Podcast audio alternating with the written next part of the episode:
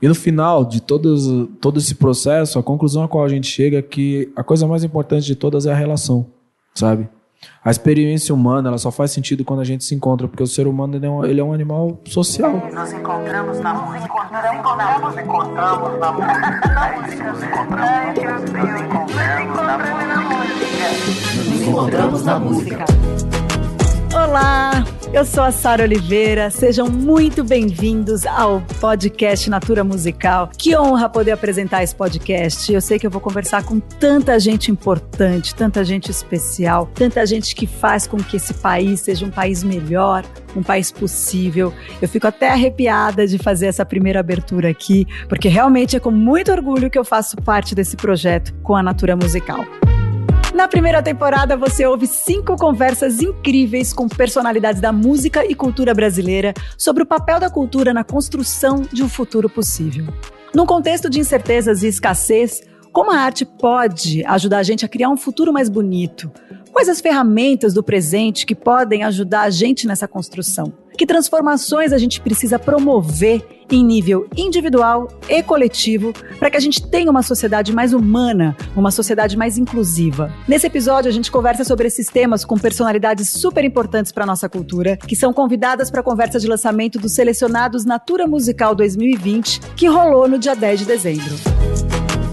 São eles, considerado um dos maiores representantes do hip hop brasileiro, e é o cara que está mostrando para essas novas gerações o fundamento da música preta brasileira, da onde veio o funk, o rap, o samba, como tudo começou. Ele diz que a missão dele é ser porta-voz de quem nunca foi ouvido e está fazendo isso da melhor forma. O paulista Leandro Roque de Oliveira, mais conhecido como Emicida. Ah, gente, Gilberto Gil. O que dizer de Gilberto Gil? Com mais de 50 anos de carreira, sua luta pela cultura vai muito além da criação pessoal, participação política ativa na preservação da nossa memória. Compositor, cantor, multiartista, Gilberto Gil é baiano, responsável por muitos marcos da cultura desse país, né? E o Krenak, que é hoje um dos brasileiros mais importantes no mundo. É o cara das causas ambientais e dos povos das florestas. Os livros dele são incríveis. Ele tem uma carreira de escritor, pesquisador e ativista, toda pautada pela luta indígena. Ele nasceu em Itabirinha de Mantena, no Vale do Rio Doce, em Minas Gerais. Para começar a nossa conversa, eu quero fazer uma pergunta para os nossos convidados, mas também para você que está me ouvindo agora. Qual é o papel da música na sua vida hoje? Vamos começar com você, Krenak? A música, ela atravessa minhas relações do cotidiano de uma maneira que eu não sei mais distinguir quando são os pássaros que estão fazendo trinado aqui em volta de mim no quintal, tem um quintal, aqui na aldeia tem outros ruídos também, tem sons, e eu não, eu não consigo mais distinguir a, aquela cultura é, musical assim, que tem as organizações rítmicas, né? Tudo para mim aqui é uma música. Até os ruídos, aquelas coisas que podem ser pensadas como ruído, elas vão integrando para mim um sentido de música. É, é como se fosse uma música do mundo, da vida. Eu não estranho quando o trem apita, por exemplo. Tem um trem que passa do outro lado do rio, que leva as coisas de Minas para o porto de Vitória, ele passa e de alguma maneira, essa buzina e esses outros sons todos foram virando música. É claro que quando eu paro para ouvir uma canção, aí é uma música de alguém, alguém cantando, né? Alguém cantando uma canção, a voz de alguém que canta uma canção. Tem hora que eu me pego cantando uma melodia, alguma coisa que pode ser da minha infância, que pode ser que eu escutei no rádio, enquanto eu mexo nas coisas, cantando, misturando com os outros cantos. E para você, Gil? A música ensina tanta coisa. Para alguém como eu, que descobri logo muito cedo que a música era o, o meu principal meio de expressão da minha alma, da minha sensibilidade, enfim. Imagina para uma pessoa como essa a importância que a música teve desde, desde logo muito cedo. Todos os modos de compreensão da vida, dos sentimentos, do amor, da amizade, da afeição, do respeito, da capacidade de colaboração entre os homens. Tudo isso passou pela música. Todo esse aprendizado sobre, sobre a vida passou pela música. Além disso, eu, eu, eu tenho a impressão que, considerando do ponto de vista assim, mais íntimo mesmo, da você consigo mesmo, eu comigo mesmo, quer dizer, as descobertas da interioridade no sentido mais profundo, os mistérios de existir, as grandes interrogações sobre finalidade da existência de alguém, nesse sentido íntimo, essa capacidade de introspecção, investigação do mundo interior. Nesse sentido, também a música me ensinou muito. A música me ensinou a compreender a prática da contemplação mais intensa, da meditação mais profunda, as horas e horas e horas e horas, incontáveis horas passadas junto ao, aos instrumentos, junto ao meu violão, junto ao, ao modo de se expressar da minha voz, é, o meu cantar, tudo isso o meu compartilhar com outros músicos, enfim, ah, os segredos, os, as entranhas musicais que outros músicos me revelaram, a complexidade, alcances inatingíveis para mim de uma fluência, de uma excelência musical que outros músicos me, me, demonstraram e que eu a mim mesmo não podia demonstrar por insuficiências naturais da minha própria musicalidade. Então, isso também teve um papel importantíssimo, é, esse convívio musical com outras pessoas, nesse sentido do aprendizado sobre a minha própria pessoa, sobre a minha interioridade, sobre o meu próprio mistério de existir. Então, foram muitas coisas, muitas lições infindáveis. E ainda hoje, cada vez mais assim.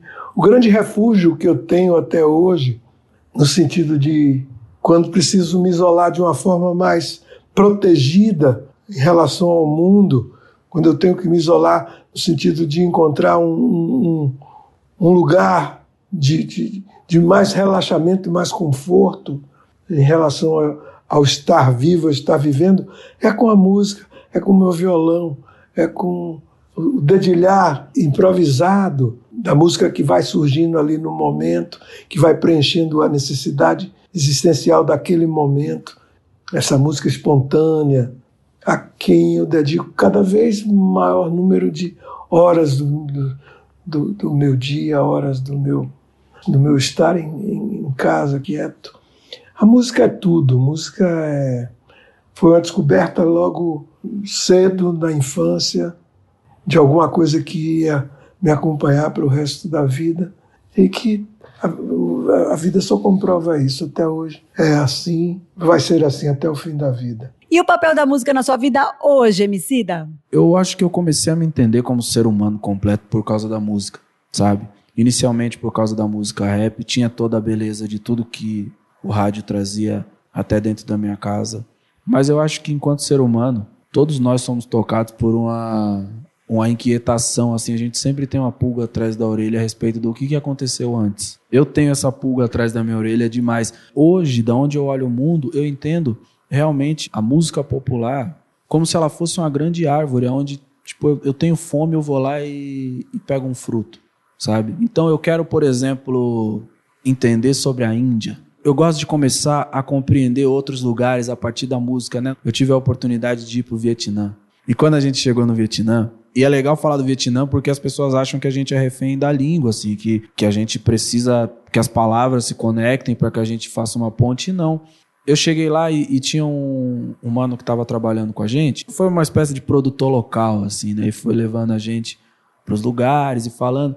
E aí eu falei para ele, eu queria ouvir música daqui de vocês. E aí ele pegou um pendrive e pegou as músicas que eles ouviam lá e tinha muita coisa que do ponto de vista emocional parecia muito com o brega brasileiro, sabe? Principalmente aquelas coisas do Pará, sabe? Da época do Reginaldo Rossi, não o Tecnobrega. Tinha muita coisa que parecia com o Reginaldo Rossi, e não só na música mesmo, no, no, no arranjo, mas na interpretação. Tinha uma interpretação dramática que eu não fazia a menor ideia do que eles estavam falando, mas aquilo me conectava com o estado de espírito onde aquele artista queria me colocar. E eu acho que a melhor porta de entrada para você se conectar com uma história racional é essa porta emocional que a música traz. Então eu entendo a música como essa grande árvore que vai dividindo os frutos de uma forma muito generosa e todo mundo que tem fome, que tem sede de conhecer o antes, encontra isso na música quando tem sensibilidade para isso, sabe? A música fica embaixo desse lugar. Aí minha busca como ser humano é eu nunca quero sair debaixo dessa sombra dessa árvore. Ai, gente, coisa linda isso. Três analogias lindas sobre a música, e é isso mesmo, a música ela conecta. Ah, inclusive, se não fosse a música, a gente não estaria aqui. É por causa da música que a gente está fazendo esse podcast Natura Musical, entendeu? Então eu só tenho a agradecer a música por esse nosso encontro, por esse nosso momento. Vou começar novamente com você, Krenak. Primeiro, muito prazer em te conhecer. Eu nunca tinha falado com você, mas eu li Ideias para Adiar o Fim do Mundo. Esse livro realmente é transformador. Eu sei que você se preocupa muito com o legado que a gente vai deixar para o planeta e para as próximas gerações, né? Minha pergunta é: é possível manter o foco no agora sem a gente ficar ansioso em relação às incertezas do futuro? Você tem alguma dica para a gente se manter bem? Ai, meu Deus, no meio desse caos? Talvez até quem não tenha essa preocupação se sinta o tempo inteiro empurrado para algum outro lugar que não é o agora. Esse agora, ele é quase que um lugar inabitável, porque toda vez que você para, medita e chega nesse lugar agora, alguma coisa te empurra para fora dali, dispara você dali. Ficar no agora é uma experiência de esvaziar o pensamento. É difícil esvaziar o pensamento exatamente por esse fluxo que não deixa um corpo ficar no agora. Né? A mente fica o tempo inteiro sendo demandada por tudo, inclusive pelas necessidades é, orgânicas mesmo, né? Comer, beber, dormir, as funções todas. O próprio corpo da gente mobiliza a gente para a gente não ficar nesse agora. Então tem que negociar com o corpo para a gente ficar no agora. E implica meditação. Meditação na ação, em movimento. Não precisa deixar de fazer nada, você continua fazendo tudo, suas atividades. Se você estiver escrevendo, se você estiver limpando a casa, se você estiver cozinhando, lavando vasilha, varrendo o quintal, mexendo na horta, plantando, semeando, andando. Eu, às vezes, tem algum cuidado de andar de manhã, andam, sei lá, ida e volta uns 6 quilômetros, numa trilha que não tem muita movimentação, dá para fazer isso meditando. No começo é pesado, que você ainda está assim meio preguiçoso, depois o corpo entra em movimento, você põe sua mente em calma, respira. Eu acho curioso que tem gente que sai para caminhar e põe um fone de ouvido e liga uma coisa. Cada um tem suas necessidades né, complementares. É, eu não faço isso. Para mim, essa meditação na ação é exatamente não estar plugada em nada. É, não, não, não me utilizar de nenhum outro recurso a não ser o vazio da meditação. Porque se eu estiver ouvindo música, é maravilhoso música, mas se eu estiver ouvindo música, eu estou ouvindo música. Tem até alguém que faz música para meditar, uma onda assim de música para meditar. Tem terapeutas que introduzem o, a experiência da meditação com um som, uma música. O máximo que eu posso admitir é aquele tim, aquele sininho, porque começou. Mas o resto do tempo agora não tem que ter barulho nenhum, nem música, nem nada. Tem hora que música vira barulho. Numa meditação, música é barulho. Krenak, que maravilhoso você dizer isso, porque eu estava fazendo errado. Eu achava que eu podia meditar ouvindo música, sabe? Que era o momento que eu estava relaxando, sei lá, no sol, enfim. Mas isso que você falou de negociar com o corpo é fundamental e eu vou fazer uma promessa aqui para todo mundo que está ouvindo. Na próxima vez que eu tentar meditar, eu vou tirar todo o barulho, assim, tentar ficar em silêncio e negociar com o meu corpo para tirar os pensamentos da cabeça. Foi muito bom ouvir as tuas dicas aqui. Muito obrigada. E você, Emicida, quais foram os principais ensinamentos, lições que você tirou de 2020? Uma amiga minha falou um negócio no acho que no terceiro mês de quarentena, aí ela estava conversando que ela conseguiu trabalhar de home office, só que ela estava fazendo home office, cuidando das coisas da casa, cuidando dos filhos. Aí eu falei pra ela, como é que tá sendo isso aí no apartamento, né, meu? Porque a maioria das pessoas agora mora em apartamento. Não é que nem nos anos 80, anos 90, que a maioria das pessoas morava em casa. E ela falou pra mim uma coisa que eu vou levar pra minha vida. Ela disse assim: a primeira coisa que você tem que fazer é baixar a expectativa. Porque a gente tem uma exigência muito grande com a nossa própria performance. E eu comecei a pensar realmente nessa coisa de baixar a expectativa, porque de fato, isso foi uma informação que eu tinha absorvido, só não tinha organizado numa, numa frase tão boa, porque quando tudo isso começou, eu cheguei à conclusão que ia demorar bastante tempo para passar. Diferente de várias pessoas, tenho vários amigos que acreditaram que 20 dias, 3 meses, tudo ia estar tá normalizado. E a verdade é que o que aconteceu foi o oposto, né? A gente está suspenso de alguma forma nesse banho-maria, vamos dizer assim. A gente está aqui suspenso num banho-maria até hoje. Então, a primeira coisa que a gente tem que fazer é saber que isso pode demorar mais. E no meio dessa, dessa espera, é muito saudável que a gente baixe a expectativa para a gente se conectar com a nossa calma, porque toda essa experiência tem um grande potencial enlouquecedor. Até porque a gente está trancado dentro das nossas casas.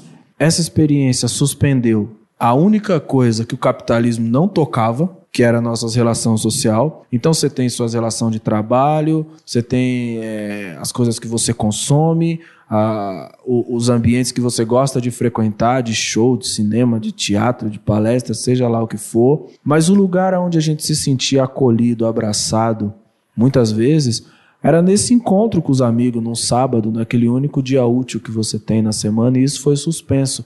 Para além disso, a gente está no meio de um momento muito louco. Eu estava vendo um documentário do Herzog, que ele fala, e isso é de alguns anos atrás, esse documentário, agora deve estar tá muito pior.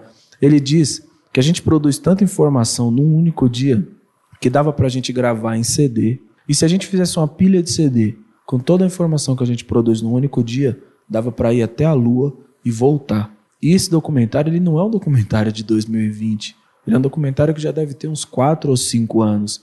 A gente está no meio de uma série de informações, muitas dessas informações a gente não precisa, mas a gente está viciado em, em, absorver tudo isso. Então, nesse momento, baixar a expectativa para se conectar com a calma e tentar entender de novo qual é o melhor caminho, é a melhor coisa que eu consigo fazer e a coisa que eu vou levar para minha vida, para o resto da minha vida, saca? É tipo, mano, vai com calma, dirija devagar, saca? Esse é o grande ensinamento de 2020 para mim, é dirija devagar. Baixar a expectativa. Gente, a cabeça humana, ela vai tão longe que ela é mais poderosa que a ficção. É isso mesmo. Gil, você acredita que mesmo nesse momento que a gente foi obrigado a ficar distante fisicamente, né, a música e a arte ultrapassam essa barreira e elas servem de ferramenta para unir as pessoas de formas diferentes?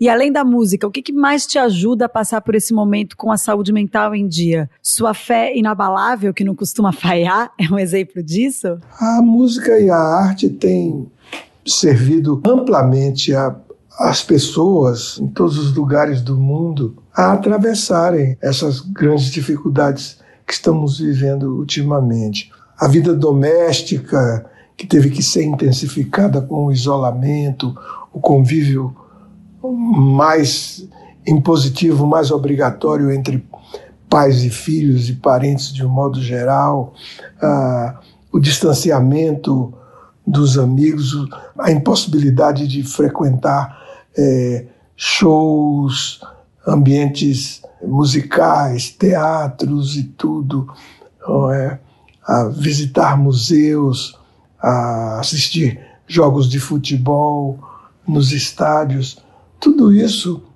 enfim, são coisas que tiveram que ser substituídas, digamos assim, complementadas, não é, por outras formas de, de, de, de ouvir música, de, de ter música em sua vida, em suas casas, de ter, enfim, o teatro, que muita gente se dedicou a fazer o teatro mais doméstico, mais confinado também.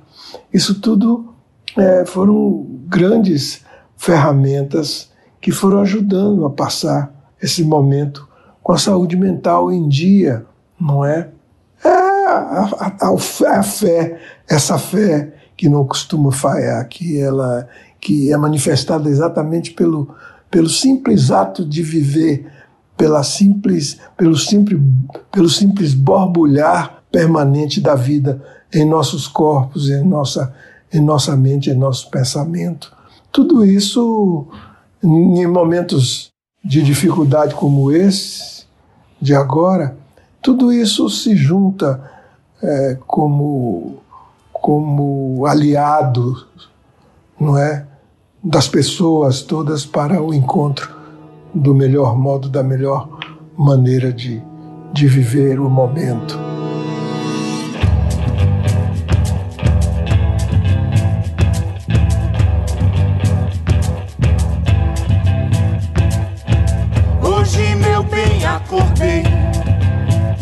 Quem trabalha com arte e cultura teve que se adaptar a essa realidade. Muitas coisas maravilhosas foram produzidas, né, online. Você comentou aí das peças, também tiveram shows, a sua live maravilhosa, Gil. A live do Emicida também. Emicida, pensando em primeira vez, como a gente começa as coisas, assim? Quais foram as maiores inspirações para você, pro jovem Emicida?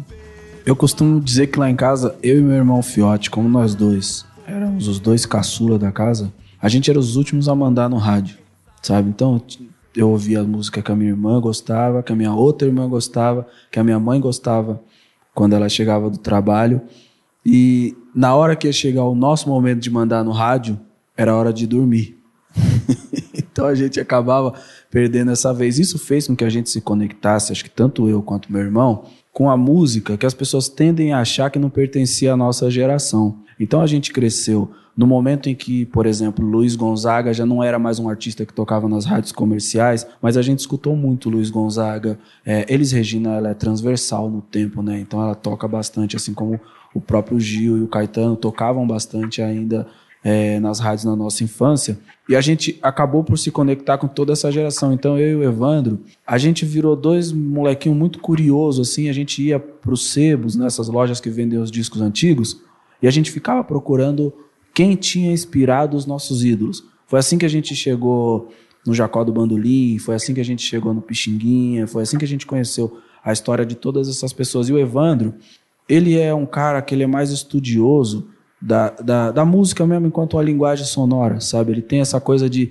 estudar as harmonias, a evolução das harmonias no Brasil, a influência da música estrangeira dentro da música do Brasil. E eu sempre fui um aficionado pelas histórias. Foi isso que me fez fazer rap.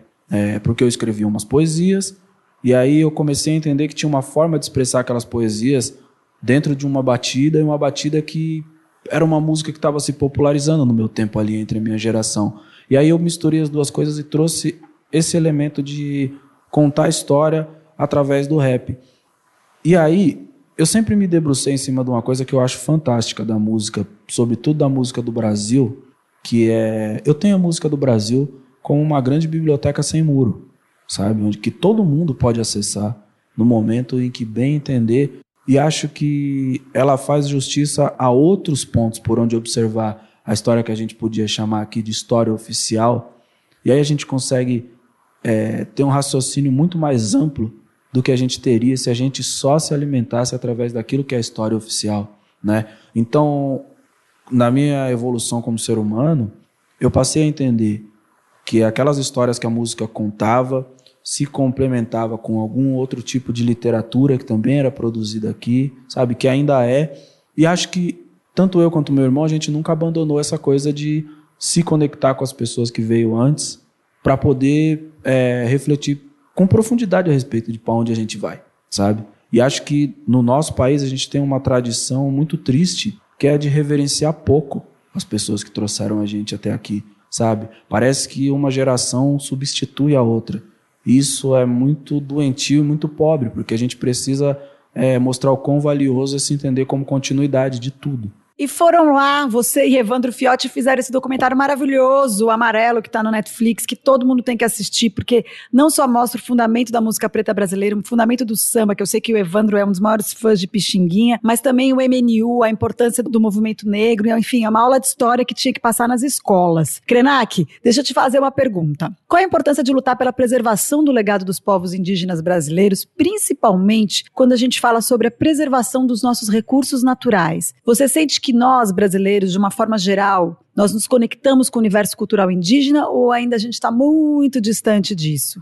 a importância de todos nós, pensando coletivamente, amplamente, implicados com a vida aqui na Terra, com esse legado que a gente entende que é nossa responsabilidade passar ele para gerações futuras, mesmo quando as gerações futuras já estão erguendo a voz para dizer que o mundo adulto traiu e roubou o futuro da geração da Greta Thunberg. Ela fala isso. A geração dela está dizendo: o mundo dos adultos roubou o nosso futuro. Não é uma menina sozinha falando. São gerações que se sentem enganados pela promessa de futuro que foi se esvaziando até ficar com um vírus na mão. Não é brincadeira. É um trauma muito grande para essas meninadinhas todas. Quantas gerações esperaram para atestar essa condição de risco que esse legado estava se colocando. Chegou a um ponto que nenhum de nós pode mais garantir que vamos ter um legado para gerações futuras que nos honra e que honra eles também. Pode estar virando um litígio. Os dois começam com L. Um é legado e o outro é litígio. Do ponto de vista assim afetivo, geracional, sentido até da ancestralidade, nós podemos estar instaurando um litígio, exatamente porque as gerações anteriores foram omissas, negligenciaram o risco, mataram os rios, destruíram a floresta, jogaram pet no fundo do oceano. Tem tartaruga, entendeu? Com o estômago dela impedido de desenvolver porque tem uma cinta de plástico dentro do estômago de uma tartaruga. E nós somos muito predatórios no nosso modo de afirmar nossa experiência de vida. Ninguém pensa em legado. A grande maioria das pessoas são tão egoístas que elas querem comer o mundo agora. Nem pensam no que vão comer, no que vão comer amanhã. Comem agora o mundo. Predam-se e predam esse organismo maravilhoso que é a Terra, que ele não é um patrimônio que a gente pode passar para as futuras gerações. Ele é uma experiência tão maravilhosa que ela é fora do tempo. Quando a gente pensa no futuro, gerações e tal, a gente pensa no tempo, uma cronologia. Essa maravilhosa vida que nós experimentamos dentro da Terra, ele é um evento tão fantástico que a gente não consegue medir ele, nem para trás nem para frente.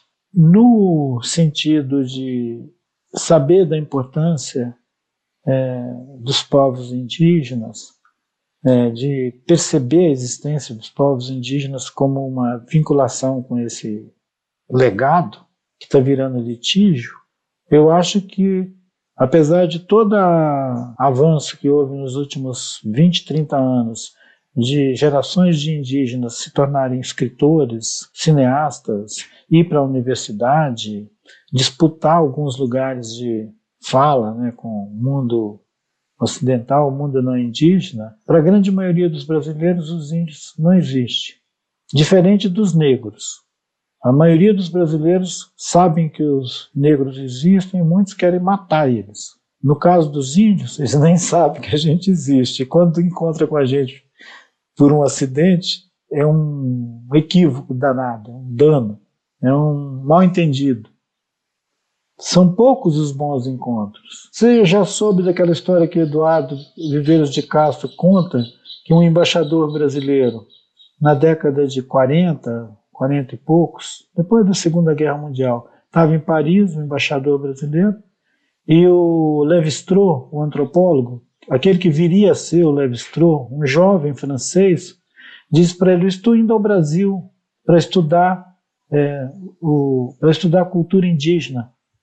O embaixador falou com ele: Ah, que pena, eles acabaram.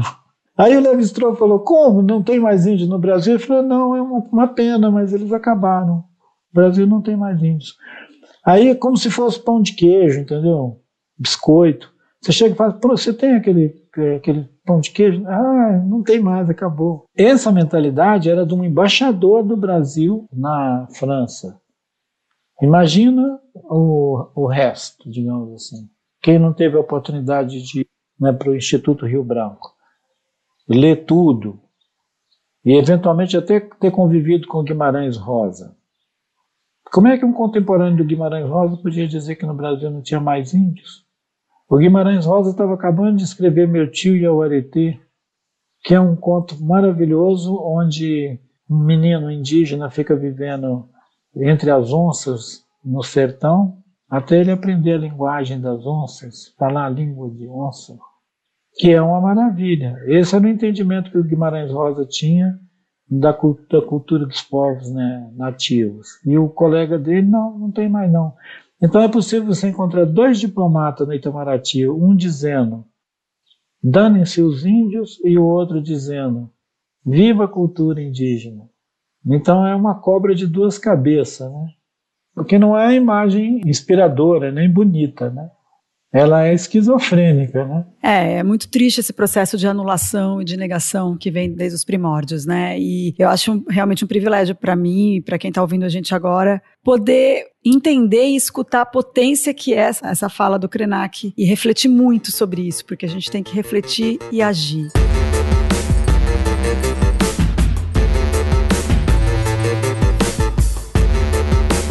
Emicida, você que sempre fala que as transformações só podem ser feitas por meio do coletivo, né? Na sua opinião, tem uma palavra-chave que resume o que a gente precisa para construir esse futuro melhor? Acho que sim. Eu acredito muito nisso. De verdade, hoje mais do que em qualquer outro momento da minha vida. Teve momentos, inclusive, que eu falei sobre isso, mas eu não acreditava tanto sabe? Eu tava jogando isso aí pro universo, pro universo me mandar sinais de que é, realmente essa crença tinha sentido. E hoje eu entendo que é através do encontro que a gente faz a vida acontecer sabe?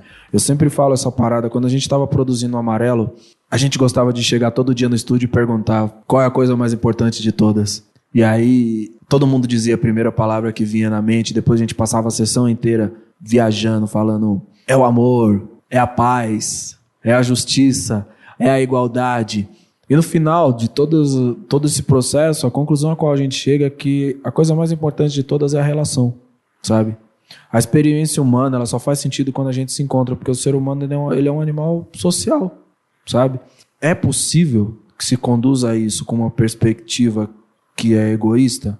Sim, mas todas as coisas que não nos dão orgulho quando a gente sai daqui são consequências de uma perspectiva egoísta. Então, essa construção coletiva, ela é para mim uma tentativa de aproximar quem a gente é no dia a dia de quem a gente gostaria de ser. E o que vai encurtar esse caminho e que vai possibilitar que de fato a gente chegue nesse lugar onde a gente é quem a gente acredita ser, é estar tá todo mundo junto trabalhando por esse mesmo propósito. Até porque também eu gosto de dizer uma coisa que é muito louca, né? Quando a gente começa a falar, por exemplo, sobre desigualdade, sempre tem umas pessoas mais descrentes, mais pessimista, e elas dizem pra gente: não, mas isso nunca vai mudar, isso sempre foi assim, sempre houveram essas questões, e isso não é uma questão que a raça humana vai poder resolver. E eu gosto de colocar que essa nem é a batalha final que a gente vai travar. Depois que a gente conseguir construir o mais próximo de um consenso que respeita todo mundo que habita esse planeta, a gente tem um desafio maior de construir um modo de viver que faça com que esse planeta seja habitável por mais tempo, porque da forma como a gente tem conduzido isso aqui, a gente tem conduzido nossa existência na Terra de uma maneira extremamente suicida, sabe? Existem ambientalistas que dizem que a gente tem mais 100 anos, saca? Se a gente não fizer alguma coisa nos próximos 10, a Amazônia vira uma savana, entende? Então, essas urgências, elas mostram que existe uma batalha maior ainda para a qual todos nós vamos ter que estar unidos e colaborando se a gente estiver disposto a encontrar uma solução para a geração que vai vir depois da gente. São muitos passos, só conseguirão ser dados através das identificações, dos encontros e da gente pensar no outro, né? Como a gente transforma o nosso ambiente interno e como a gente pode transformar o ambiente externo, né? Pensando na gente e no outro que está do nosso lado. Gil, agora para você, você que já viveu tanta coisa, como é que você se sente em relação ao futuro? Eu tenho a impressão que eu sempre fui otimista e, e vou otimista. Embora tenha sempre dialogado com o ceticismo, né, com uma espécie de pessimismo, com, uma, com um lado da consciência que sabe que as coisas são interação permanente entre o bom e o ruim, não é? O justo meio está na igual possibilidade dos extremos. Enfim, as coisas as dificuldades, a, a, a grande dor, a anulação, o lado negativo das coisas é um, é um extremo que está sempre ali presente, dialogando com o lado bom, com o lado das facilidades e etc. Então, o meu otimismo se situa nesse meio, nesse justo meio, um lugar onde não há a absoluta prevalência de nada, nem do, nem do bem absoluto, nem do mal absoluto, nem das coisas boas, nem das coisas ruins. A gente está nessa balança, esse, esse, essa gangorra permanente. Então, é o meu, meu, meu otimismo é esse, é o otimismo de viver. Quer dizer, a mim já foi dada a vida, não há como renunciar a ela. É meu dever caminhar com ela e extrair dela, do viver, o, a sustentação do meu prosseguir. Eu prossigo conforme o viver me dá as condições agora, as condições maiores num determinado momento, menores no outro, mas em média, em justo meio, no meio justo, esses extremos vão dialogando o tempo todo. E é esse assim, é assim que é meu otimismo. Meu otimismo é uma mistura de, pessimismo e otimismo, ceticismo e esperança. É um otimismo questionador, né, Gil? Acho que a gente pode falar assim, maravilhoso.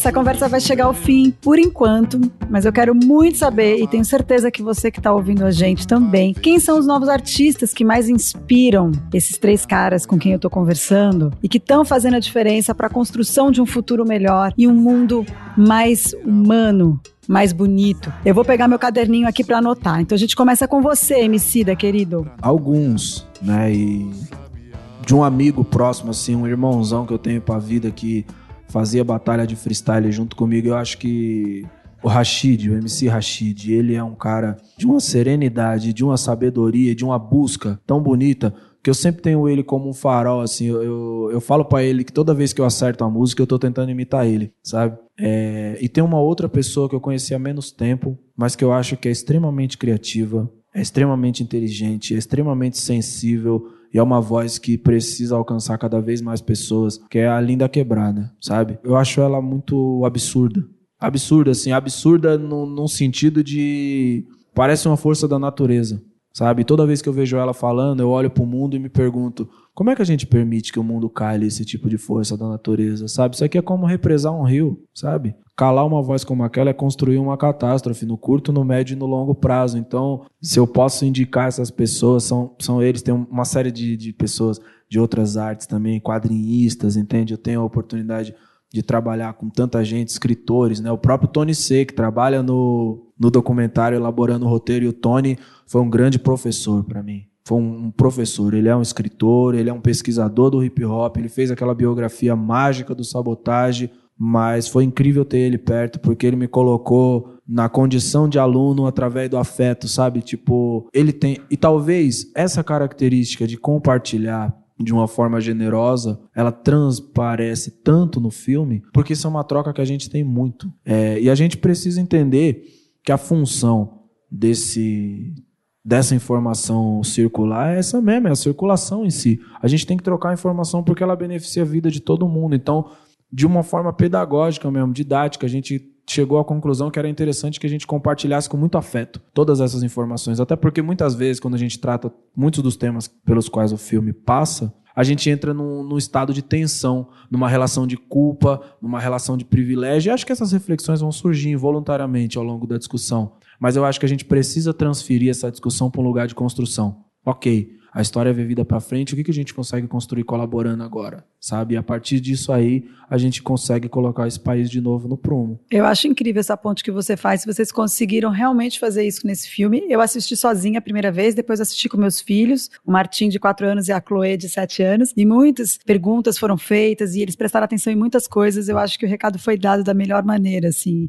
Impressionante. Você comentou aí do Rashid, eu adoro o Rashid. E a Linda Quebrada, ó, a Lin vai estar aqui com a gente no podcast, vocês podem esperar. Quem ainda não conhece vai ter essa oportunidade e vai entender o que, que o Acabou de falar sobre ela, tá? E você, Gil? Todos os artistas, todos os rapazes, moças que se dedicam a expressar modos de, de ler o mundo, modos de ver o amor, modos de compreender a sociedade, os grandes vieses social, as grandes assimetrias da sociedade, os estilos mais contemporâneos como o hip hop, o rap, esses modos novos que surgiram e os grandes gêneros que se espalharam pelo mundo, como o, grande pop americano, europeu, o reggae jamaicano, o samba, a bossa nova, os modos brasileiros, enfim, os modos latinos da música dos países é, latinos, México, Colômbia, Peru, Chile, é, Argentina, todos esses artistas é, ligados a todos esses modos de expressão são artistas que fazem a construção de um futuro melhor e um mundo mais bonito.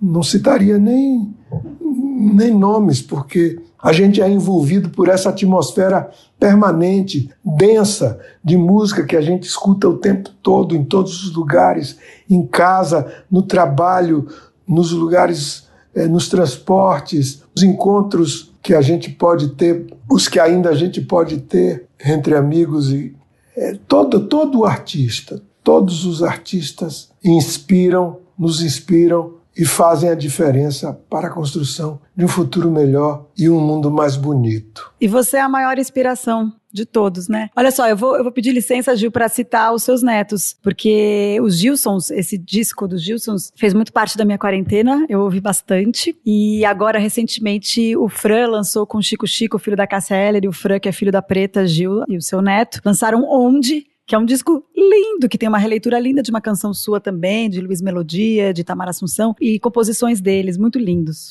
Ai, gente, é tão maravilhoso saber quem inspira, quem nos inspira, né? Que lindo. Eu queria poder saber também quem inspira você que está nos ouvindo agora. Então, conta pra gente nos comentários lá no Instagram ou no Twitter, tá? Ambos são arroba Natura Musical. Agora, Krenak, e você? Quem te inspira? O que é maravilhoso é que são tantos e que aparece como uma brisa acalmando o nosso sofrer, digamos assim, é porque quando a gente olha para esse jardim de seres que vêm fazer poesia, que vêm pintar, que vêm dançar, que vêm cantar, eles vêm fazer aquilo é, para que são chamados que é suspender o céu. Então tem uma geração, é nem, não é nenhuma, são, é, são quase que três gerações imbricadas assim, como em outros tempos você tinha ao mesmo tempo, você tinha é, o Caíme, o Tom Jobim, e a Gal, e o Caetano, e o Gil, e a Tropicália, e a Bossa Nova. A gente tem muito mais hoje. Às vezes olham com saudade para trás e não vê o tanto que tem agora. Agora tem uma multitude de gente, em tudo quanto é sintonia, e é maravilhoso. Ainda bem que tem, porque esses são os anjos da guarda, digamos assim, da boa guarda, né? ou da vanguarda. São os anjos da vanguarda é, fazendo o mundo existir e suspendendo o céu. São muitos mesmo. Eu não estou dizendo que são muitos porque eu teria dificuldade de fazer a lista. É porque eles são muitos e têm a sintonia de rede, que é um, que é um fenômeno do século XXI, todos esses artistas criam em colaboração. Não existe mais um artista sozinho, é todo mundo junto. Então é, é constelação, é igual quando você olha para o céu e vê aquela Via Láctea, né? aquele rastro. Tomara que esse rastro continue luminoso, nos animando à vida, atravessar esses períodos de escuridão, porque ai de nós se não fosse a Via Láctea. É isso? Que lindo. Muito obrigada por essa aula toda. Realmente essa Via Láctea de artistas que você citou, Krenak, é o nosso presente, né? Vendo o nosso passado é o nosso presente e vai compor o nosso futuro. E como diz o Emicida, é o mais importante, é a relação entre todos, né? Olha, foi maravilhoso estar aqui com vocês no nosso episódio de estreia, muito emocionante mesmo, assim, não tem nem o que dizer, só agradecer. Muito importante que vocês existam, resistam e que falem e que a gente possa ouvir vocês. Fiquei bem emocionada com tudo. Muito, muito obrigada.